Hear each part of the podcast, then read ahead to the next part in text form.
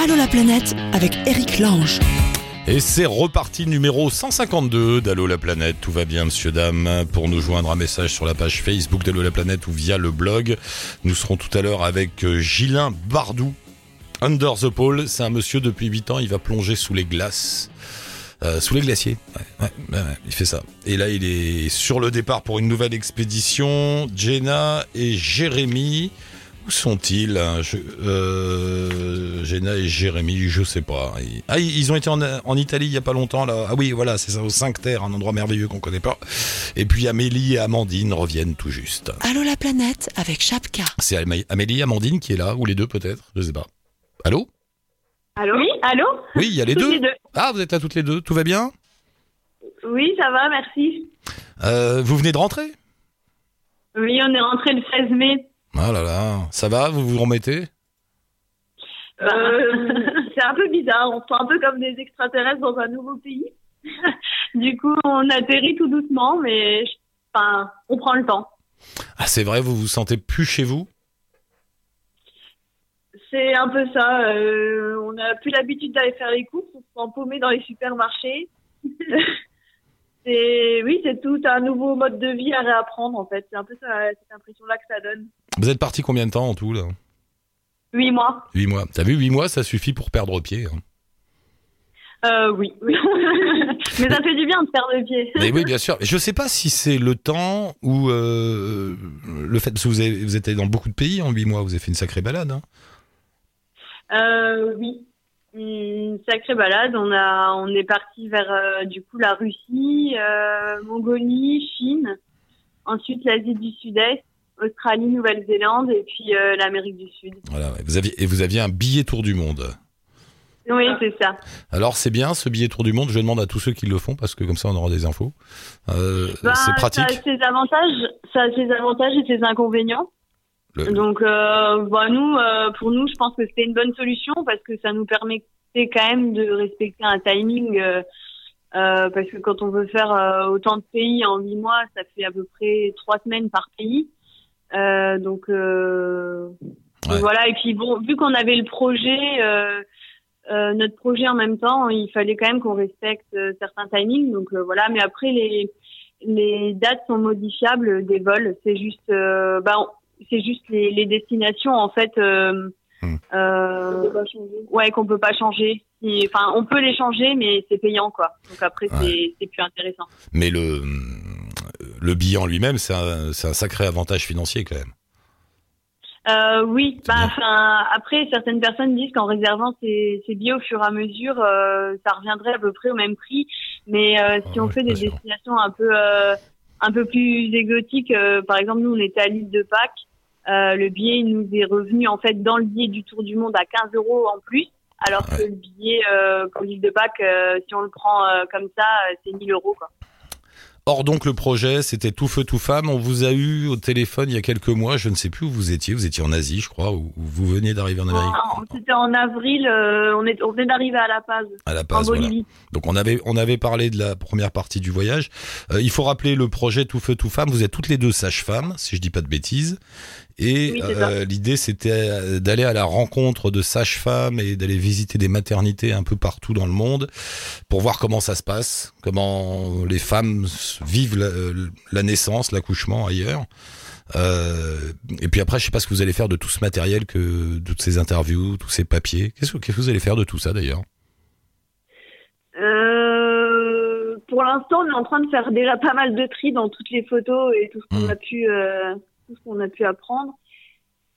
Et euh, après, on aimerait bien pouvoir euh, l'exploiter, euh, soit euh, en faisant un livre ou quelque chose comme ça. Pour l'instant, c'est encore un peu dans le flou, mais on aimerait bien en faire quelque chose. Ah ouais, il faut. pour Il, faut parce que ça, faire.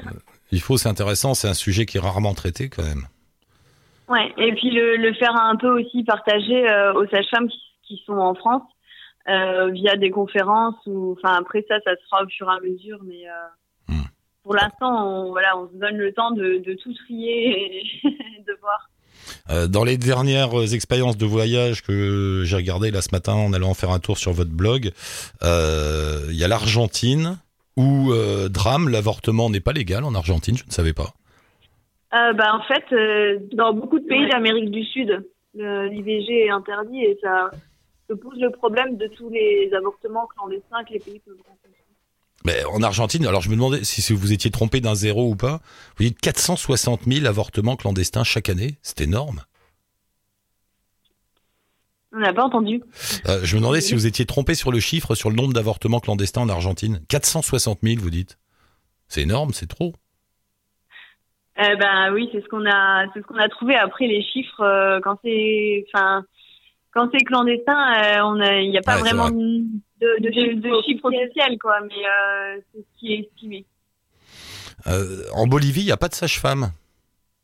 Alors non, c'est le premier pays euh, et d'ailleurs le seul du voyage où il n'y avait pas de sage-femme dans les hôpitaux. C'est uniquement des, des médecins en fait qui font les accouchements, mais il y a beaucoup de matronas en fait, c'est des accoucheuses euh, de campagne on va dire traditionnelles, mais qui ont aucune formation médicale Oui, pour c'est ce les que- patients qui accouchent à la maison euh, dans les campagnes de Bolivie. Ouais, en Bolivie, à la campagne, on accouche à la maison. hein. C'est c'est. Ouais. Euh, de façon générale, euh, votre voyage, vous a- qu'est-ce que vous en tirez comme conclusion pour la, pour la situation des femmes dans le monde? Eh ben, on est, enfin, c'est sûr que niveau soins médicaux, euh, les femmes, elles sont pas égales dans tous les pays, ça, euh, Hmm. ça c'est sûr. Et on en, on en retire aussi que, bah, dans pas mal de pays, il y a, il y a deux, euh, il y a deux vitesses de soins en fait. Il y a le système public et le système privé, et c'est encore plus accentué qu'en France.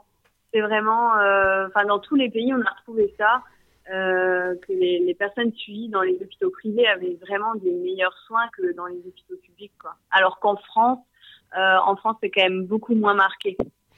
Tout le monde, euh, tous les gens comme vous qui voyagent et qui reviennent en France et qui, pour X raisons, sont confrontés à, aux problèmes de santé dans le monde, disent la même chose. On est quand même bien servi euh, en France. On a quand Oui, même de oui. la chance. Et ce qu'on qu'on en retire aussi, c'est que dans tous les, enfin que les femmes, euh, enfin quelles que soient euh, les les pratiques et les, les coutumes, etc. euh, les femmes sont assez fortes pour euh, pour donner naissance partout dans le monde. Et enfin c'est Ah ouais, malgré tout. c'est vraiment inspirant. Ouais. Est-ce qu'il y a un endroit, je sais pas, vous avez eu des, des, des méthodes d'accouchement qui vous ont choqué, en bien ou en mal? Euh, on a été, on va dire, pas mal choqués au Laos, puisque il y a quand même pas mal de femmes qui accouchent à la maison, mais aussi des femmes qui accouchent à l'hôpital. Et à l'hôpital, euh, on a été choqués par le fait qu'elles doivent accoucher en gros euh, toutes seules, tout le travail. euh, elles le font toutes seules. La sage-femme n'est pas avec elles. Elles n'ont pas le droit de parler, pas le droit de pleurer. Elles ne peuvent pas avoir d'accompagnant et elles vont juste en salle d'accouchement pour accoucher. Donc ça prend euh, 10 minutes et après elles sont de nouveau livrées à elles-mêmes. Oh là là. Et du coup, c'est vrai que là, on a été pas mal choqués, parce qu'en plus, c'était dans un grand hôpital, dans l'hôpital de la capitale, où on a pu voir ça. Donc, on s'est dit que dans les petits hôpitaux de proximité, bah, c'était encore pire. Et par contre, euh, les- c'est plutôt en Nouvelle-Zélande où on a eu des faits inverses, où on a visité pas mal de maisons de naissance, et on s'est dit que, bah, que c'était vraiment bien et que c'était de bonnes idées à prendre pour la France, en fait. C'est vrai, qu'est-ce qu'ils font bien peu en ils sont un Nouvelle-Zélande peu plus axés sur tout ce qui est naturel en fait euh, par rapport à, à la France. Ouais. Et ça, ça vous a donné envie de, de quoi? De continuer à, à, à témoigner, à transmettre, à, à se bagarrer pour les femmes peut-être? Euh... Hmm. non, on n'a pas compris la question. Est-ce que ça vous a donné envie de poursuivre, euh, de faire un autre voyage, de, de poursuivre votre enquête? Ah, oui, un projet tout feu tout femme numéro 2. Bah, Par exemple, par exemple. Oui, parce qu'en plus, du coup, c'est vrai qu'on regrette. Bon, après, on avait un. On n'avait que 8 mois pour partir et on regrette un peu de ne pas avoir euh, parcouru le continent africain. Donc, Ouais. euh, ça, ça reste, euh, ça reste un peu notre plus grand regret, le continent africain. Je pense qu'il y a vraiment beaucoup de choses intéressantes à voir pour nous, mais bon, après, là, il faut, il faut qu'on travaille un petit peu, mais pourquoi pas dans l'avenir, voilà. C'était un beau voyage. Vous êtes contente? C'est ça. Ouais. Bon, bah Amélie, Amandine, euh, je vous laisse redescendre doucement sur Terre. Revenez parmi nous. Je mets un lien avec euh, le blog Tout Feu, Tout Femme. Et puis tenez-moi au courant de ce qui se passe pour vous, euh, ce que vous en faites. Vous faites un livre, un sujet, un film, je sais pas. Non, pas un film, des photos. Dites-moi et bravo pour ce voyage en tout cas. Allez donc sur leur Merci. site. Merci beaucoup toutes les deux. Bonne. Merci à vous. À bientôt. À Bye. bientôt. toutfeu, toutfemme.wordpress.com. Enfin, le lien est là. Euh, qui est là? Jenna, Jérémy? Tous Allô les deux. Tous les deux. Salut tous les deux, ça va bien, les saisonniers Ça va, ça va. Petit jour de repos, donc ça va. Vous êtes, vous êtes où là en, en Là, la, on est, euh, on est à la maison, là, on est à Saint-Raphaël, euh, on est, on est en France. sur la côte d'Azur ouais. Vous remplissez la fait. cagnotte Vous remplissez la cagnotte pour repartir Je me souviens bien, Ouais. c'est bien ça votre mode de vie, vous C'est ça. Ah, vous, vous rentrez, vous bossez un peu, vous mettez des sous de côté et vous repartez. La dernière fois, vous êtes- on s'était parlé, vous arriviez d'où? D'Asie du Sud-Est, si je me souviens. bien. Asie du Sud-Est, ouais. Ouais, ouais. Et avant, il y a eu l'Islande, et puis. Et l'Amérique du et Sud. L'Islande. Tout le monde va en Islande en ce moment. C'est. c'est- normal, c'est trop beau. Qu'est-ce qui se passe en Islande? Qu'est-ce qu'ils ont fait, les Islandais? C'est- C'est maintenant qu'il faut y aller, surtout en Islande, parce que ça commence à, le tourisme commence beaucoup à se développer là-bas, mais euh, c'est maintenant qu'il faut y aller. Mais c'est un tourisme, on est d'accord, c'est un tourisme de nature. Tu- Il y a rien en Islande. Il y a que des terres sauvages magnifiques, c'est tout. C'est sûr qu'il n'y a pas grand-chose. On se sent très seul en Islande, mais les paysages valent le coup d'y aller par contre. Ouais. C'est tellement beau, tellement nature que faut pas hésiter, il faut y aller maintenant avant que ce soit trop tard. Ah, vous avez l'impression que ça va se transformer? Oui, apparemment, ils parlent aussi de faire payer euh, des- les nombreux parcs qu'il y a, euh, qui sont pour l'instant encore gratuits, apparemment vont bientôt devenir payants par la suite. Ah ouais. Et il, il paraît que c'est assez cher, hein, de toute façon, là-bas. Le billet d'avion est pas cher, mais sur place, euh, Euh, sur place, ouais, euh, tout ce qui est logement, tout ce qui est nourriture, tout ce qui est transport, euh, Hmm. c'est pas donné. Mais ça vaut le coup. Donc là, vous bossez à Saint-Raphaël. Vous savez où vous allez repartir après ou pas? Oui, Vous allez où? Oui, on sait. Allez, vas-y. Euh, alors là, ce sera euh, Norvège et une archipel au, au nord de la Norvège qui s'appelle le Svalbard.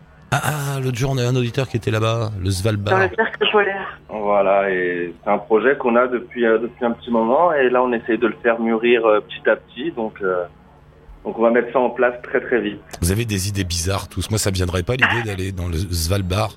Mais Mais si, comment à la rencontre des ours polaires. Oui, ah, tu veux voir des ours polaires Bah c'est Voilà, voilà. exactement. D'accord, bah faut aller là-haut. Ah oui, il y a plus d'ours que d'habitants, non Un truc comme ça là-haut. Il paraît, ouais, ouais, il paraît, c'est pour ça qu'on veut y aller. Mais faites gaffe, hein, c'est pas des nounours les ours polaires, tu sais, c'est dangereux, c'est bestiole. Il paraît. Bah bon, Ouais. on peut essayer. Ça Euh, coûte euh, et alors, vous avez eu un peu de congé là, vous en avez profité quand même. Vous êtes allé en Italie? Euh, oui, là, on revient des 5 terres, on y est allé la semaine dernière. Alors, c'est comment ces fameuses 5 terres? C'est des très belles photos tous- tous les ans dans Géo Magazine, mais personne n'y va jamais? Enfin, je rigole. C'est encore plus beau que sur les photos. c'est Ouais. vrai. C'est sur, la- sur côte euh, méditerranéenne, c'est ça? C'est ça. Ouais. C'est ça, juste euh, à une heure de route de Gênes, dans le sud. Et euh, de, de là où on habite, nous, de Saint-Raphaël, on est à 4 heures de route, donc c'est assez accessible. Et, Et, et c'est quoi? C'est des petits villages plantés comme ça au-dessus de l'eau? Ah ouais, à bord de falaise, ouais. Mais Il y a cinq petits villages euh, qui sont reliés par une ligne de train, ouais. Ah ouais? Mais qu'on peut aussi faire en fait euh, à pied. Il y a des randonnées qui permettent d'a- d'accéder d'un village à l'autre. Donc euh, nous, on a essayé les deux. On a fait le train, on a fait la randonnée, on a on a tout essayé et vraiment ça vaut le coup d'y aller. C'est super beau, très coloré. Et le, le- le parcours, le, le petit train, il passe, il est contre la falaise aussi? Ouais, il passe au bord de mer. Ça doit être- le mer, et ça a été creusé aussi dans la falaise, il y a des, des, des, des- des tunnels. Ça doit être fantastique. Non, c'est un vieux train ou? Même pas. Même Hein? pas. C'est une, une vraie ligne de train. euh, pas, pas du tout, hein, euh, comment dire. C'est un ça- peu comme la SNCF chez nous. D'accord. Ça Ouais. part de, de, de, de Gênes jusqu'à La Spezia, donc juste un peu après. Après, et, euh, ouais. Non, c'est c'est pas des vieux trains. Et alors, ces cinq villages, c'est quoi? Pourquoi ils sont connus comme ça? C'est Euh, leur emplacement, leur emplacement euh, géographique, leur couleur. La couleur, euh, les ruelles, Il y a aussi beaucoup de villages de pêcheurs. des anciens villages de pêcheurs, ouais. Ça a une histoire, tous ces petits villages. Et, et aujourd'hui, c'est quoi? C'est juste un, un spot touristique ou il y a encore de la vraie vie? Exactement. Il y a encore de la, il y a encore de la pêche, mais c'est vrai que le tourisme a beaucoup pris le dessus. Hein. On le voit partout, comme vous dites, dans Geo Magazine, Ouais. partout sur, euh, Sur les blogs. Donc ça commence à devenir euh, très touristique. Même là, nous, on y était il y a une semaine. Après, c'est vrai que les, les rues sont assez étroites, donc dès qu'il y a du monde, on se sent un peu, euh, un peu oppressé. Mais euh, comme on se disait avec Jenna, euh, juillet, août, en pleine saison, ça doit être, euh, L'enfer. ça doit être l'enfer. Ah, faut éviter, ouais, bien sûr. Mais Ouais. euh, ah ouais, donc c'est quoi? C'est un truc bucolique, main dans la main, en amoureux, tranquillement, à se promener, et à bien manger. C'est ça. Bien manger surtout. Ah ouais. On est tous les deux euh, grands fans de, de, de nourriture et euh, c'est vrai que l'Italie nous offre, euh, Ah nous ouais. offre beaucoup de choix au niveau de la nourriture. Mais et, et ces cinq villages, euh, donc tu t'arrêtes à chaque fois, tu prends ton train, tu vas au village suivant ou à pied enfin. C'est ça. Ou à pied, ouais, il y a des randonnées qui sont. La plus petite, à peu près, elle doit être à une heure de marche. Ouais, et après, ça peut aller jusqu'à 3 heures, 3 heures et demie de marche selon la distance entre les villages. Oh ça va, c'est pas trop Et- long. Même moi je peux le faire alors. Ah oui, c'est pas trop long. Ça grimpe un petit peu, mais c'est pas trop long. Et sinon, pour ceux qui sont un peu moins sportifs, euh, le train, entre chaque village, met entre 3 et 4 minutes. C'est super rapide. Il y a des navettes bateaux aussi, mais ça reste cher. les. Ouais. Bon, et vous, et, conseillez la promenade, mais c'est voilà, il y, a rien à faire à part euh, jouir et du paysage et de la vie. Exactement. C'est Ah. ça. Ah, un beau paysage, euh, une bonne nourriture, des jolis petits villages, et puis voilà. Les Cinque Terre, hein, c'est comme ça qu'ils disent en italien. C'est ça. Terre. Donc on note à la page jouissance. Exactement. Ah, c'est bien, tiens. je vais aller là-bas. Ça, ça va me faire du bien. Accessible pour tous. Non, genre- non, mais il faut pas emmener la tribu là. Faut pas aller avec les enfants, ils vont s'embêter. Ouais, ouais, non, c'est pas très intéressant pour les enfants. Non, non, c'est euh, c'est c'est à deux, heureux. Voilà. Voilà, en amoureux. Oh, c'est bien. C'est très cher ou pas pour dormir dans les Cinque Terre Euh, bah, nous, en fait, on a dormi dans un village juste avant les 5 terres, donc à Levanto. Ouais. On a pris une auberge de jeunesse où la nuit nous a coûté seulement 25 euros. Rien. Donc vraiment très accessible. Après, sur place, dans les 5 terres, c'est plus cher de, de dormir. C'est- Ouais, forcément, ouais. C'est beaucoup plus cher. Donc euh, la petite astuce, c'est de dormir sur le village de Levanto, juste avant les 5 terres, et là, vous trouverez des logements plus accessibles. Et sinon, tu claques, euh, tu casses ta tirelire et pour l'anniversaire de l'être aimé, tu vas là-bas. Voilà, au cas où, ouais, ça peut marcher aussi. Ça peut, ça peut. Ami de la poésie, bonjour. Bon, bah merci Voilà. tous les deux. Je prenais des nouvelles. Travaillez bien. Vous bossez où là, à Saint-Raphaël? Euh, moi, je travaille euh, bah, juste à côté de Saint-Raphaël, au 600, en restauration. Donc, euh, ça y est, la saison est commencée et, et impatient d'être euh, au mois d'octobre, fin de saison, pour faire les comptes et, et pouvoir partir. Amis qui allez en vacances dans le midi, sachez que quand vous allez dans un restaurant, que vous laissez une eau bol, un petit, un petit pourboire, sachez qu'il prend toute sa valeur quand, quand vous savez que le barman en question économise chaque centime pour pouvoir aller voir des ours polaires, montrer des ours polaires à l'être aimé. Donc, Merci. bah oui, je sais bien. L'autre, il garde tout là tous les soirs, il garde la cagnotte, il fait bon, c'est bon, alors j'ai un steak. Pour le, Ouais, pour- c'est ça. ça, ça- ça y est, on a fait un repas dans les Svalbard avec les, les ours polaires. Bon, bah, bon courage tous les deux, tenez bien le coup. Merci beaucoup Merci et à la prochaine. À bientôt. plus tard, ciao. Ah, merci. Et on retrouve Guilain Bardou de l'association Under the Pole. Euh, bonjour Guilain, bienvenue dans l'émission. Oui, bonjour Eric. On s'est déjà parlé, Guilain, il y a quelques années. Et on s'est parlé il y a quelques années, et Ouais. même, hein, c'est rigolo, euh, c'est la première radio que j'ai faite euh, en 2000, euh, c'était en 2008, la toute première fois, euh, c'était avec toi. Parce que tu es à l'origine de cette drôle d'initiative qui s'appelle Under the Pole. Là, c'est parti pour une nouvelle expédition. Il faudrait expliquer un peu le principe d'Under the Pole. C'est aller plonger sous la glace, si je résume. Euh, ouais, en gros, euh, ça a été, euh, c'était le nerf, euh, le nerf d'Under the Pole depuis depuis dix ans. Je disais, bah, en 2008 justement, j'étais en train de monter la première expédition et on l'a réalisée en, en 2010. hein. Donc ça, c'était au pôle Nord géographique, en plein milieu de la banquise de l'océan Arctique. Euh, et puis derrière, il y a eu une deuxième mission au Groenland en 2014 et 2015. Ça, c'était dans The Pôle 2. Là, on est sur le départ pour la troisième.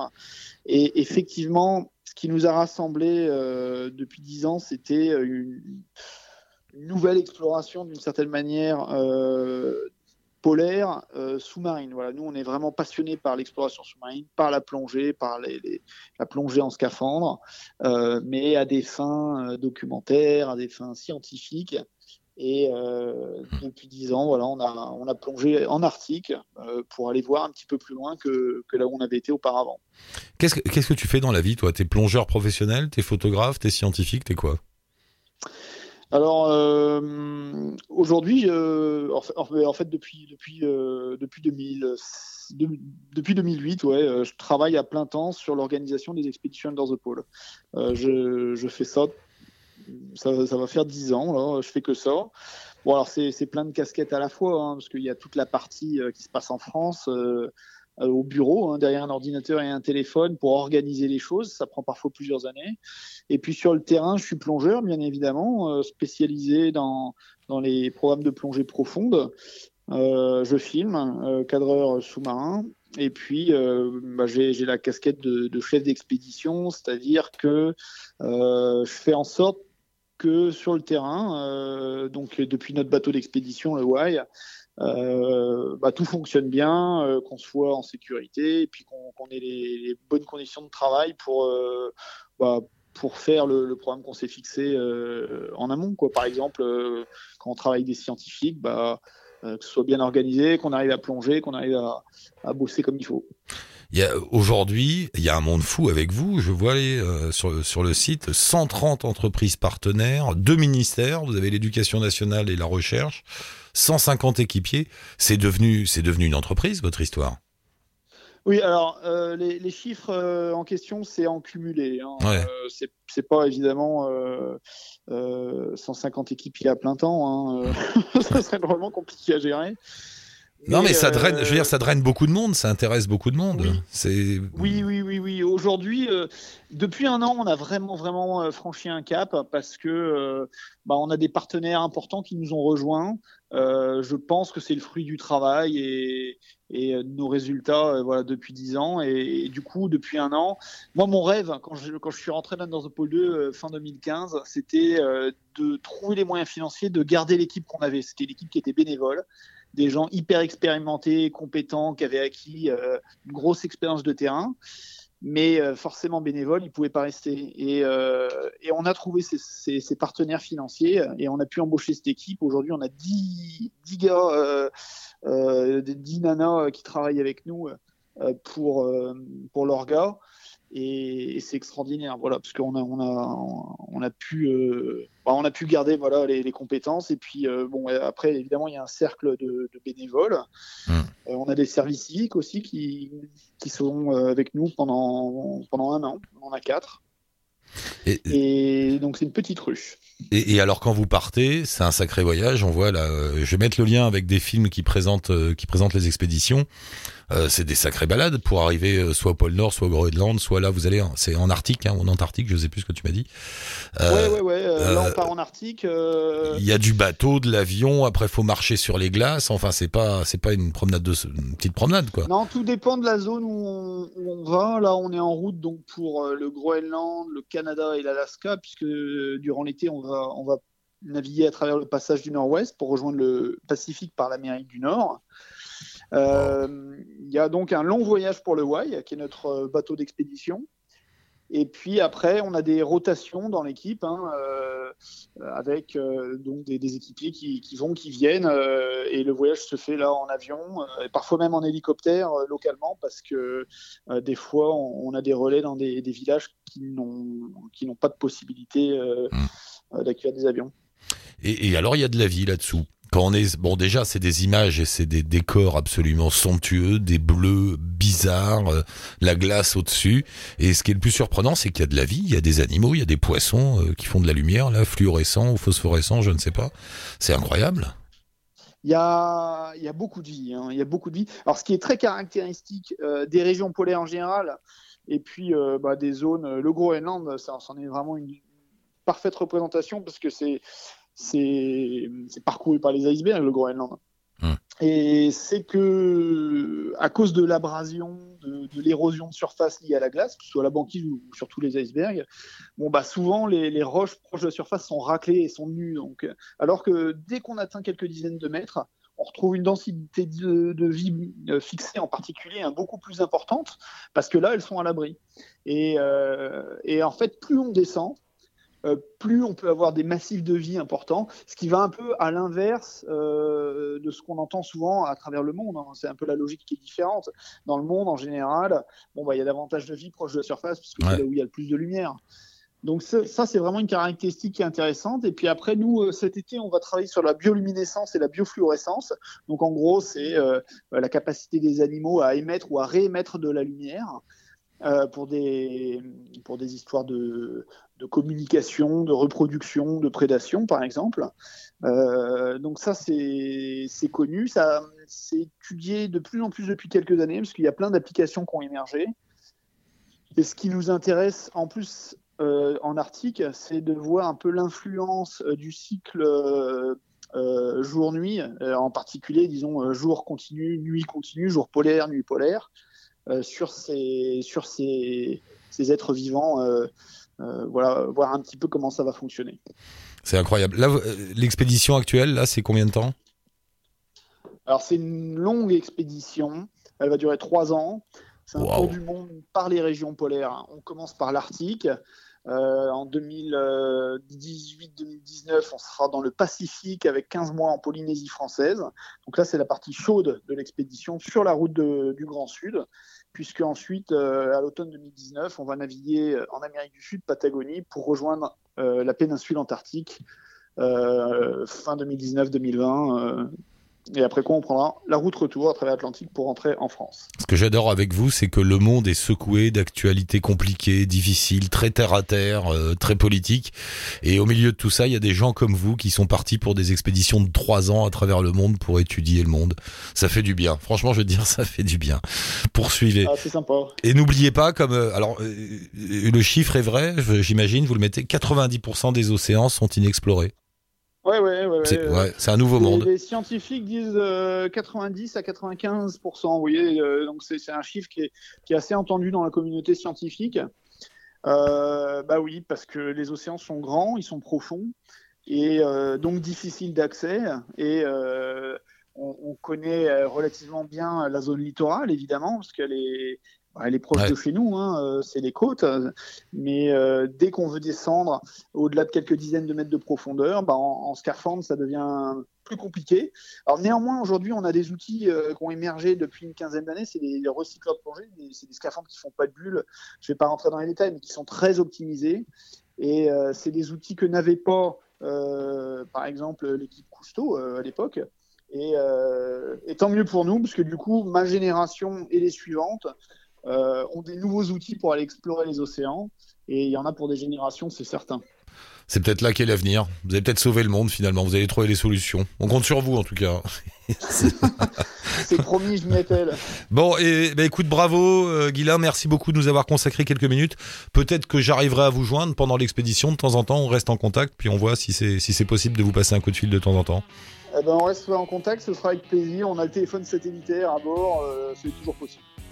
On met un lien bien sûr avec Under the Pole et puis je vais mettre aussi un lien avec Vimeo parce qu'il y a deux petits films qui montrent bien et surtout qui montrent les merveilleuses images. C'est complètement dingue de ce que vous, les images que vous rapportez de vos expéditions. Merci beaucoup Guilain, à très bientôt, bonne route, bonne chance à vous. C'est sympa, merci Eric, à bientôt. Au revoir. À bientôt, bye. Et merci tout le monde, c'est fini pour aujourd'hui. Prochain numéro d'Allo la planète euh, très vite là, dans 24 heures à partir de maintenant, il y en a un nouveau. Donc pour vous, euh, bon bref, il y en a tout le temps. Allez, allez sur le blog d'Allo la planète pour euh, discuter avec nous. Vous laisser un message sur le blog ou sur la page Facebook. Merci Monsieur Fred pour la réal et ciao, touti bonne route.